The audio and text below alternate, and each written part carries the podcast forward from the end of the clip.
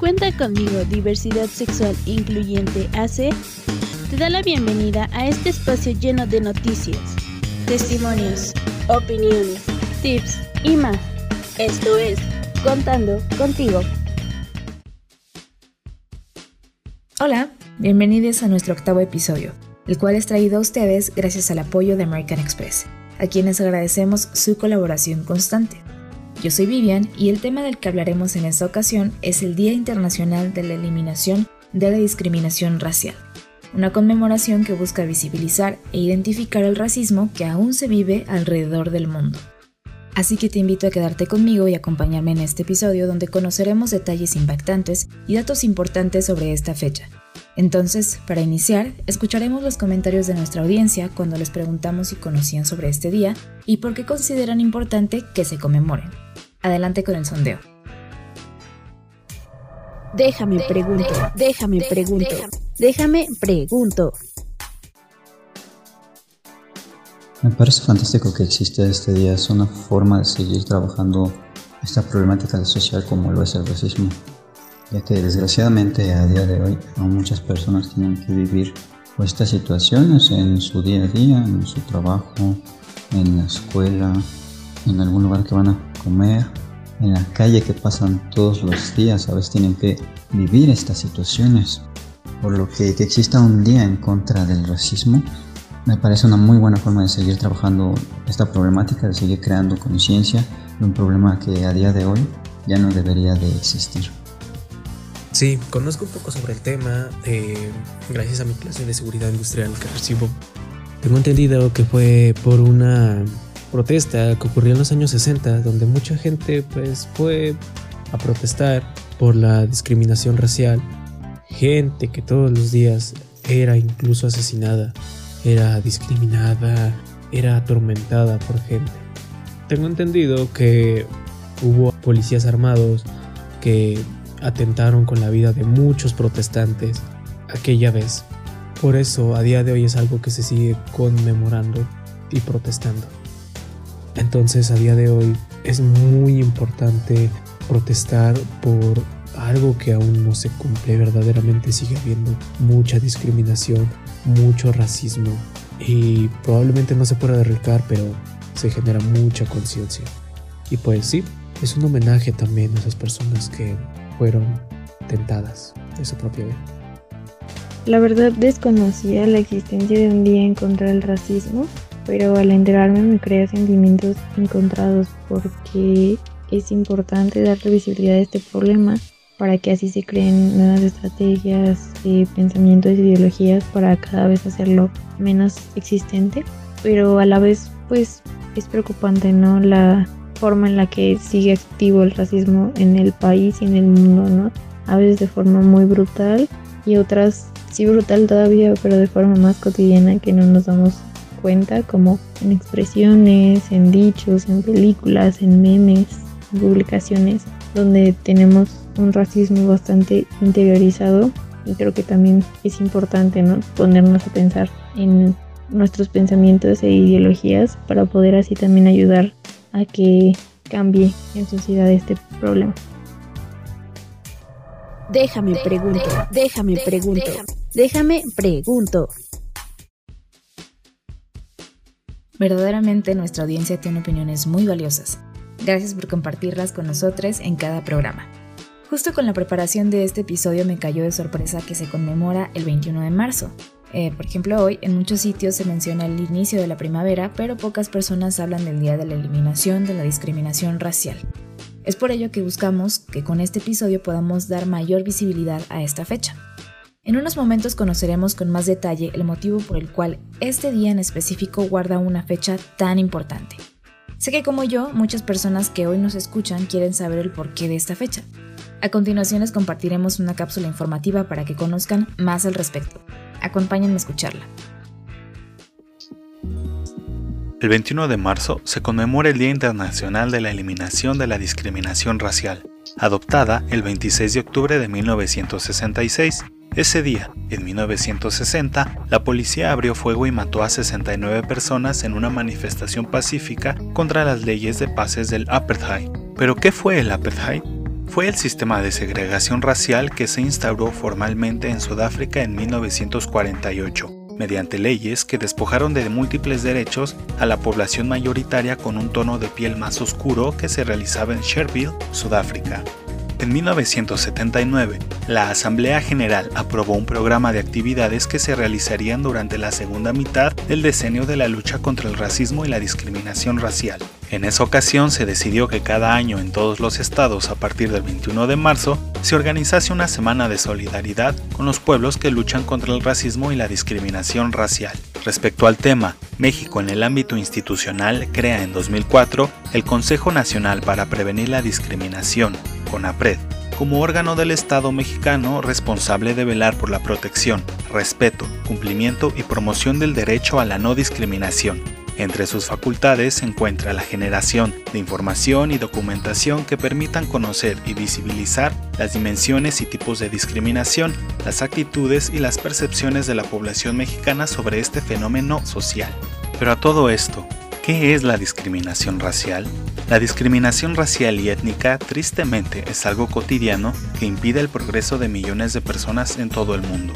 El racismo y la intolerancia pueden adoptar diversas formas, desde la negación de los principios básicos de igualdad de las personas hasta la instigación del odio étnico que puede llevar al genocidio, todo lo cual puede destruir vidas y fraccionar comunidades.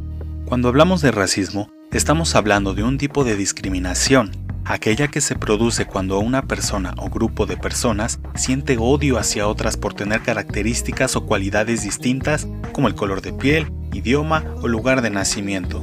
Una de las causas más comunes de las actitudes racistas puede darse por influencias externas, como los medios de comunicación, el desconocimiento o falta de información sobre otras culturas y la normalización de ciertos discursos que la gente intenta cubrir diciendo es humor, cuando en realidad no lo es. Se han llegado a identificar diversos tipos de racismo, sin embargo, hay cuatro que se comentan con frecuencia. El racismo aversivo, es generalmente sutil, empleado por personas que están abiertamente en contra del racismo. Se pretende la igualdad de derechos y la libertad para que las culturas vivan abiertamente. En cambio, las actitudes racistas se producen mediante la distancia con las otras personas o falta de empatía. El racismo etnocentrista está basado en la superioridad cultural del propio grupo, por lo que éste asume que otros grupos amenazan su cultura, no hay derecho a la igualdad y se cree que las personas que son de un grupo diferente deben someterse al grupo predominante. Se puede identificar cuando se rechazan las costumbres, creencias, comportamientos, religiones o lenguas de otros grupos étnicos. El racismo simbólico. Este racismo aboga por el derecho a ser iguales, pero solo en ciertas situaciones. Un ejemplo es la libertad que tiene cada grupo para vivir como quiera, pero en áreas limitadas para ellos. Estas actitudes provocan una segregación cultural entre los distintos grupos, lo que a su vez produce distanciamiento entre sus miembros. El racismo biológico es el tipo de racismo menos tolerante. El racismo biológico piensa que deben ser excluidos totalmente e incluso apuesta por la segregación física. No olvidemos que el día de hoy, estos actos de discriminación y racismo siguen persiguiendo a las personas y la normalización de estos discursos es lo que hace que sigan reproduciéndose y sonando fuerte en la sociedad. La conmemoración de esta fecha debe servirnos como ejemplo para aprender y mejorar como individuos y con ello como sociedad. Acabamos de escuchar nuestra cápsula. ¿Qué les pareció? La verdad que para mí fue muy interesante y a la vez difícil de escuchar. Tristemente parece que la violencia es algo constante, sobre todo en redes sociales, donde siempre se ataca a grupos vulnerables, como ya conocemos, por diversas cuestiones. Es una pena que eso siga pasando hoy en día y que continuamente nos encontremos con discursos de odio cuando realmente no debería de suceder. Es común encontrar comentarios sobre la apariencia física de una persona con la intención de burlarse o hacerle sentir mal y en ocasiones, tristemente, son palabras interiorizadas y normalizadas por las personas, por lo que no se dan cuenta del daño que pueden llegar a hacer con este tipo de frases. Por supuesto que esto no es justificación de ninguna situación. México es un país racista y es momento de cambiar eso. Actualmente hay grupos, colectivos y organizaciones que trabajan constantemente para eliminar la discriminación en México con iniciativas y propuestas. Para este episodio nos acompaña Racismo MX, también conocidos como Educación contra el Racismo AC, quienes tienen como misión el visibilizar, denunciar y abrir la conversación sobre el racismo en México y otros estados, a través de diversas herramientas educativas, activismo digital, campañas de comunicación y el análisis jurídico, con el ánimo de incidir en la erradicación de la discriminación y la violencia en los sistemas de opresión. A continuación vamos a escuchar a Ángeles Cruz, coordinadora de educación en la asociación. Acompáñenme. Hola a todas, todos y todes. Les habla Ángeles Cruz, coordinadora de educación de Racismo MX. En un primer momento me gustaría contarles un poquito de la organización. Racismo MX surgió como una iniciativa para visibilizar el racismo y abrir la conversación sobre este tema en la sociedad mexicana. Con el tiempo pasó de ser un sitio que ofrece contenido a una asociación civil, Educación contra el Racismo AC cuyo objetivo ha sido desarrollar contenido educativo y para medios digitales sobre el combate contra el racismo, así como líneas de investigación para conocer más sobre cómo funciona el racismo en nuestro país. También uno de nuestros objetivos ha sido incidir en las políticas y en las normas estatales que han favorecido y han permitido el racismo en México. Racismo MX pues ha albergado distintas iniciativas por ejemplo, desde el ámbito comunicacional participó en la campaña de Afrocenso MX, que buscaba pues ser una plataforma educativa para que las personas pudiesen entender la pregunta sobre afromexicanidad en el censo que hizo INEGI hace algunos años. También uno de los proyectos más recientes ha sido el Young Anti-Racist Leadership Project, que es una residencia digital en donde 10 jóvenes líderes y lideresas antirracistas pudiesen aprender más sobre el antirracismo y sobre el racismo en México de la mano de personas expertas y que también pudiesen desarrollar proyectos antirracistas para eh, realizar en sus comunidades. Esos han sido algunos de los proyectos. Actualmente estamos desarrollando aún más que buscan justamente incidir en lo legal y en lo político que ha permitido que el racismo suceda en nuestro país. En un segundo momento también me gustaría hablar un poquito sobre el racismo en México, ¿no? Porque ya creo que lo he mencionado varias veces. Y hay que entender varias cosas para comprender mejor a qué nos referimos con racismo, ¿no? En un primer momento es necesario señalar que las razas como tal, como categoría biológica, no existen. Cuando hablamos de raza, hablamos de construcciones sociales que se utilizaron para categorizar a los seres humanos en momentos históricos determinados. Decimos que las razas en un sentido biológico no existen porque justo hace algunos años, tanto genetistas, tanto la biología determinó que los seres humanos somos iguales en un 99.1%. Si bien es cierto que tenemos diferencias físicas, por ejemplo el tono de piel, la altura, las facciones, esto, esto se debe más bien a cuestiones ambientales, a la plasticidad biocultural, así se le dice, y no tanto a la genética. También es importante decir que las razas se utilizaron para asociar a los seres humanos con determinadas características físicas, pero también características intelectuales y morales, ¿no? Por ejemplo, en algún momento la ciencia afirmaba que las personas, y utilizaré entre comillas, de raza negra, pues eran más proclives a ser delincuentes, a desarrollar adicciones, etcétera, ¿no? Y lo sostenían. Ahora sabemos que eso no es cierto, ¿no? Y que no es posible asociar características ni intelectuales ni morales con determinadas características físicas. Entonces, ya que sabemos que las razas no existen en un sentido biológico, lo que sí existe como categoría eh, que jerarquiza, pues, es el racismo, ¿no? El racismo es esta jerarquización que se hace de todos los seres humanos con base a estas categorías artificiales de raza e imaginemos que el racismo como un sistema que jerarquiza, podemos imaginarlo como, como una pirámide, ¿no? En la cúspide de esa pirámide están las personas eh, blancas, la blanquitud. Y en la base de esa pirámide, en lo más abajo, pues están las personas afrodescendientes, personas negras, personas indígenas o personas racializadas. ¿Ok? Entonces, el racismo es este sistema que jerarquiza, pero es este sistema que oprime también. Cuando hablamos de que el racismo es un sistema de opresión, hablamos de un grupo que domina y un grupo que es dominado, ¿no? Y si bien podría decirse, bueno, pero no es la intención de las personas blancas oprimir a las personas racializadas, los sistemas de opresión funcionan independientemente si había una intención o no. Me explicaré un poco más sobre ello. Los sistemas de opresión trascienden a la individualidad de las personas. Son sistemas, son esquemas de valores, ideología, pensamiento, que están insertos en lo más profundo de nuestras sociedades. Son históricos, son estructurales, son institucionales. Y los sistemas de opresión sí empiezan en lo individual, en los prejuicios, en los estereotipos, luego avanzan un poco más a hacer discriminación, es decir, a no permitir que determinadas personas puedan acceder a espacios o a derechos. Continúa un poco más y esa discriminación forma a ser parte de la sociedad, lo normalizamos, no lo cuestionamos y luego esa normalización forma o llega a ser parte de las instituciones.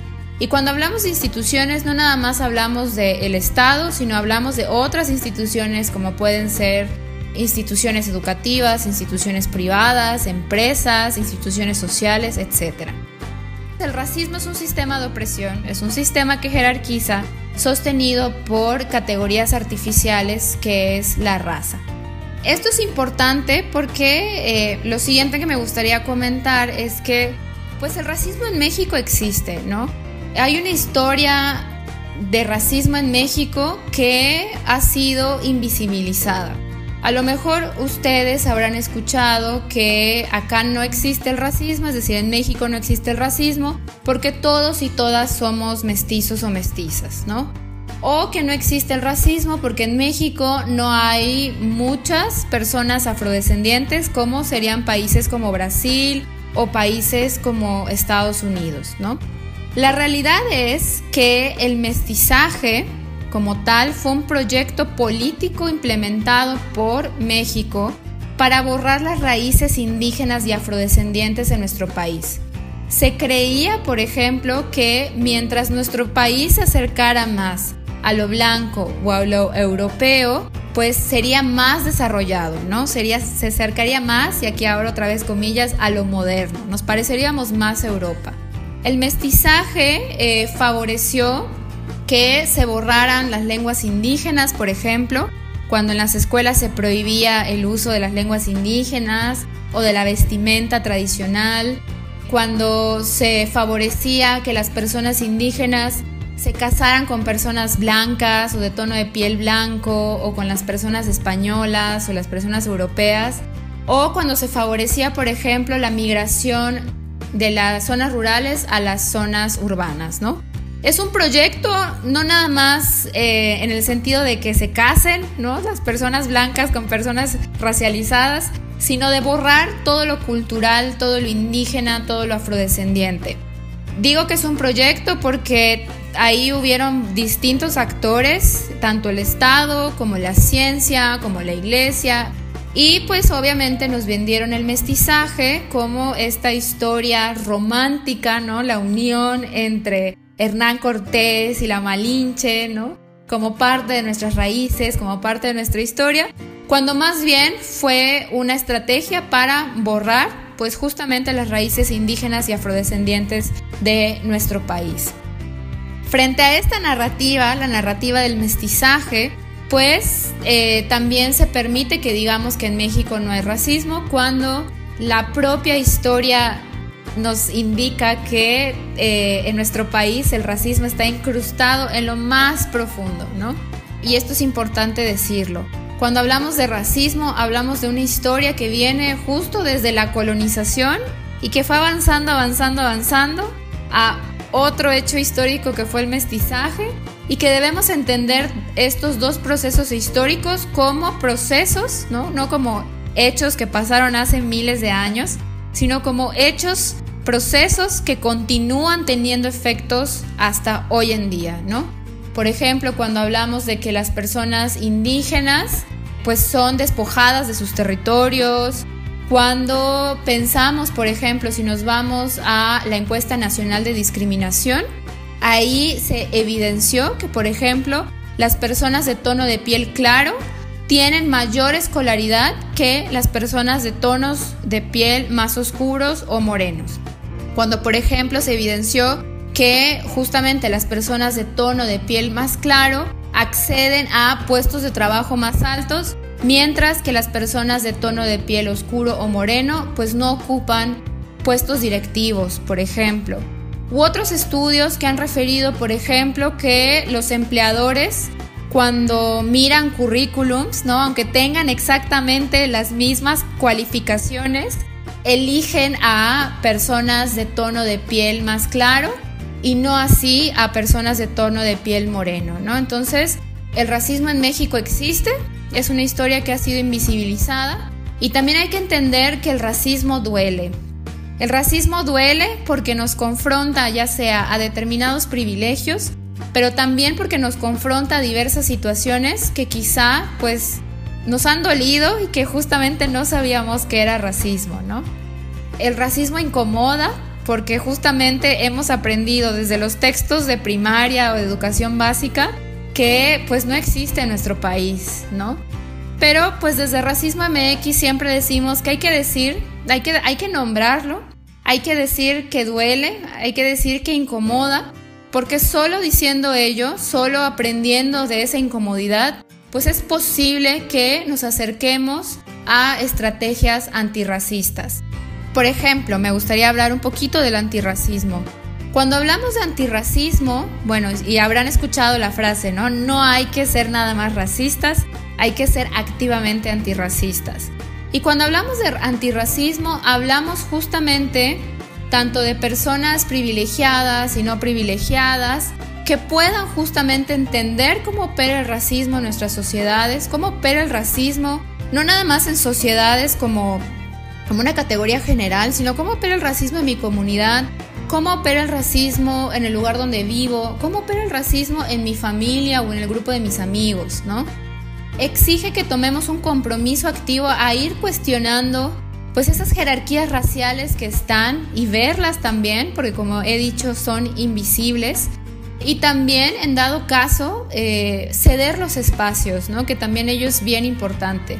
A veces como, como personas con privilegios desde la blanquitud, pues es necesario también ceder los espacios, ¿no? Tomar el privilegio, hacer uso de ese privilegio, ceder los espacios para que las personas racializadas también puedan acceder a esos espacios.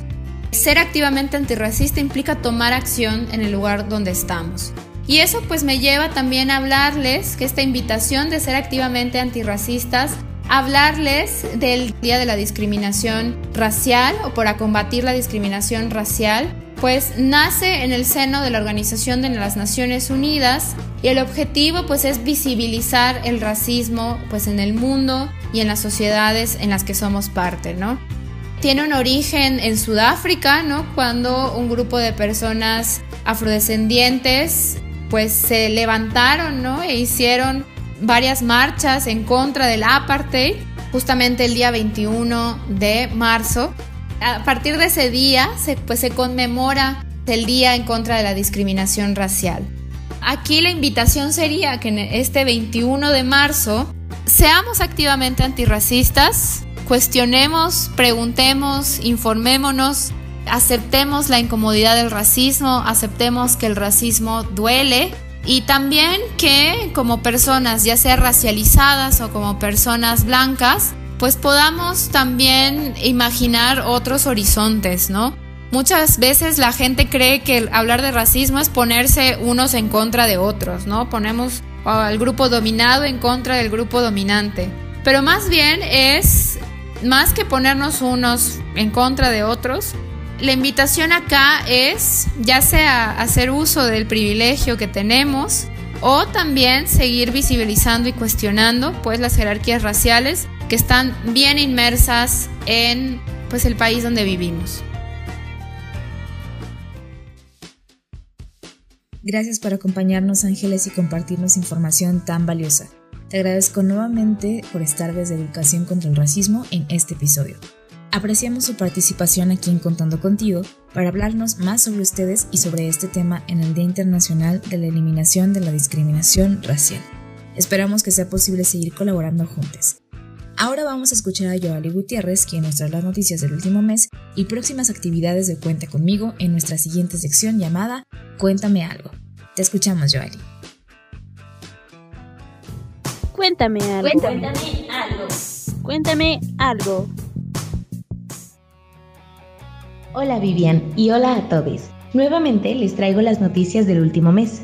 Les comento que el 21 de febrero el Instituto Nacional de Estadística y Geografía, INEGI, anunció que llevará a cabo la encuesta nacional sobre diversidad sexual y de género web, la cual tiene dos objetivos principales. Saber sobre temas dentro de la comunidad, así como cuestiones demográficas de sus miembros. Les invitamos a contestarla. Dejaremos el link en la descripción de este podcast y en todas nuestras redes sociales. Por otro lado, les comento que se llevaron a cabo los Juegos Olímpicos de Invierno, donde atletas pertenecientes a la comunidad participaron. Algunos de ellos fueron Sandra Naslund, ganadora de la presea de oro en esquí, las patinadoras Guillaume Cicerón e Irene Kathleen Bost, y Alexandra Carpenter, jugadora de hockey. Se estima que a los Juegos fueron 36 atletas de la comunidad LGBTIQ Felicitamos a los ganadores y esperamos que cada vez sean más los espacios deportivos que le den visibilidad a la diversidad.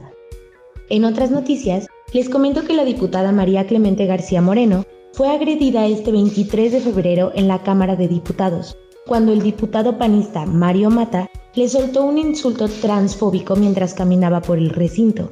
Se hizo viral el video donde María reclama por esta situación y le pide que no vuelva a usar ese insulto, es impactante y revelador que continúen estas agresiones por parte de las personas involucradas en la política, algo que nos lleva a pensar en si es buena idea que gente con este tipo de actitudes tenga altos cargos en la Cámara de Diputados. Y quienes también tienen actitudes groseras en Tabasco son elementos de la policía, ya que a finales de febrero Altavoz LGBT dio a conocer en su cuenta de Twitter un acto de lesbofobia en el Parque Tomás Garrido en Villahermosa cuando un policía se acercó a la pareja para decirles que debían ser más discretas o se retiraran. Fue hasta que empezaron a grabar la situación que cambiaron un poco su actitud. Sin embargo, no fueron capaces de explicar a qué se referían con ser más discretas. De acuerdo con declaraciones de la pareja, los elementos de seguridad se fueron, pero volvieron unos minutos después acompañados de más policías y ellas tuvieron que retirarse. Ante esto, al otro día se realizó un besotón en el Parque contra la Lesbofobia y la Homofobia. La inclusión en México avanza lento, pero cada vez hay mayor apertura, justo como pasó en Yucatán a inicios de este mes, cuando el Congreso aprobó, por unanimidad, modificar tres artículos de la Ley del Registro Civil y el Código de la Familia para que sea posible reconocer el matrimonio igualitario en este estado. Y donde también entró en vigor la ley del matrimonio igualitario fue en Chile, este 10 de marzo, y ese mismo día la primera pareja celebró su unión. Cabe resaltar que Javier Silva y Jaime Nazar viven juntos desde hace 7 años y también tienen dos pequeños, pero fue hasta ahora que les fue posible realizar su unión civil. Esperamos estar representando como corresponde a toda la comunidad. Sabemos que es algo muy importante para todo Chile, es el inicio de un país que empieza a trabajar la igualdad desde otro punto de vista, declaró Jaime. Al contrario de Chile, fue en Guatemala donde se votó a favor de una ley que prohíbe el matrimonio igualitario y criminaliza el aborto. Con 101 votos a favor de oficialistas y aliados, 8 en contra y 51 ausencias, el Parlamento de Guatemala aprobó la Ley de Protección a la Vida y la Familia, que contiene cambios en el Código Penal, entre ellos el aumento de 3 a 10 años de prisión a las mujeres que aborten. La norma también amplía las penas a médicos y a aquellos que faciliten la interrupción del embarazo y la aumenta hasta 50 años de cárcel si se practica un aborto sin consentimiento y, en consecuencia, la madre muere, delito que antes tenía una condena de 12 años de prisión. La aprobación va en camino contrario a lo que han hecho otros países en Latinoamérica como Colombia, que el mes pasado amplió el acceso al aborto cuando la Corte Constitucional votó a favor de legalizar el procedimiento hasta la semana 24 de embarazo. Además, en este país se ha establecido incluir el género no binario en documentos oficiales de identidad, a raíz del caso de una persona que solicitó un documento que le presentara como sexo indeterminado. Esta solicitud fue negada por la Registraduría Nacional, pero la Corte le ordenó a este organismo brindar el documento que incorpore en el componente sexo el marcador no binario ya que consideran que la configuración de un nuevo marcador de género es un paso inicial hacia la participación social efectiva. Sin embargo, una situación que también ocurrió en Colombia fue que una pareja intentó matricular a su hija en el colegio, pero en todas las instituciones a las que se acercaron les dieron una negativa al respecto, solo por el hecho de que la pequeña tiene dos padres y porque las instituciones no se sienten preparadas para afrontar lo que pueda ocurrir debido a ello.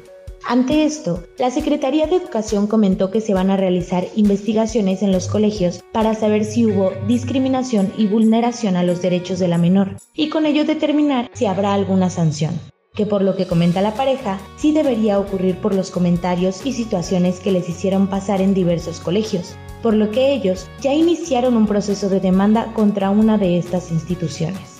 Cabe resaltar que su hija ya fue inscrita en una escuela a la cual ha empezado a asistir. Parece ser que hay colegios abiertos a la diversidad y otros no tanto, como en Florida, donde se han estado realizando protestas por estudiantes ante la ley Don't Say Gay.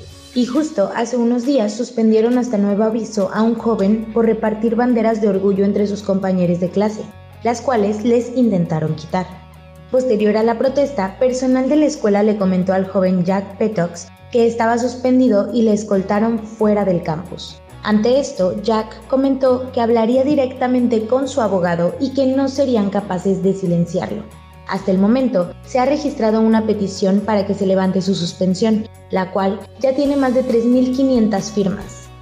Por último, les comento que la revista Chilango dio a conocer que usará el lenguaje inclusivo de ahora en adelante en sus publicaciones. Noticia que compartieron en su cuenta de Twitter escribiendo lo siguiente. En Chilango entendemos que desde el lenguaje se está produciendo un cambio en la manera de expresarnos que redefine nuestra forma de entender el mundo. Desde ahora utilizaremos lenguaje inclusivo no binario porque creemos en un mundo menos violento y más justo. Hashtag Chilango para todos.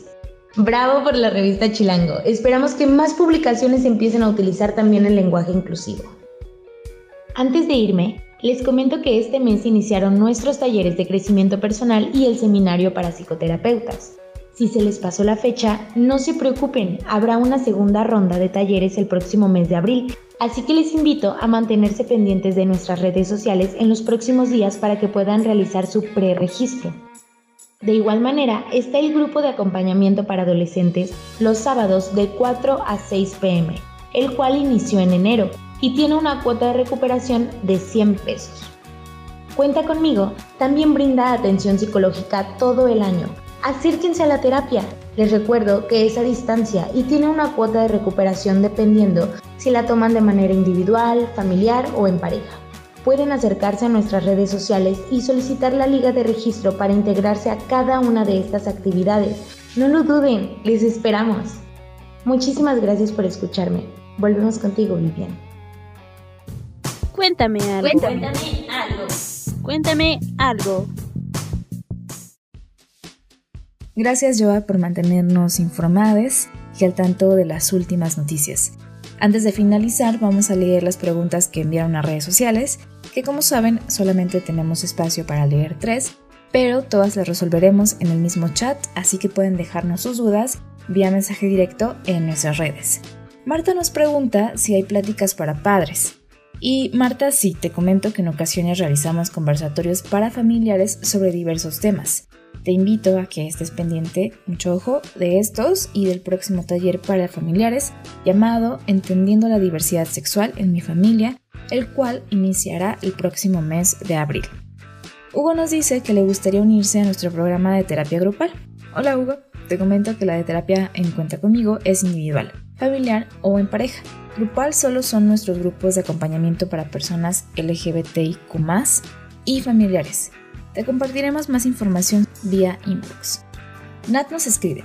Acabo de ver una publicidad sobre el conversatorio, cómo ayudar a mi hijo LGBTIQ pero veo que ya pasó.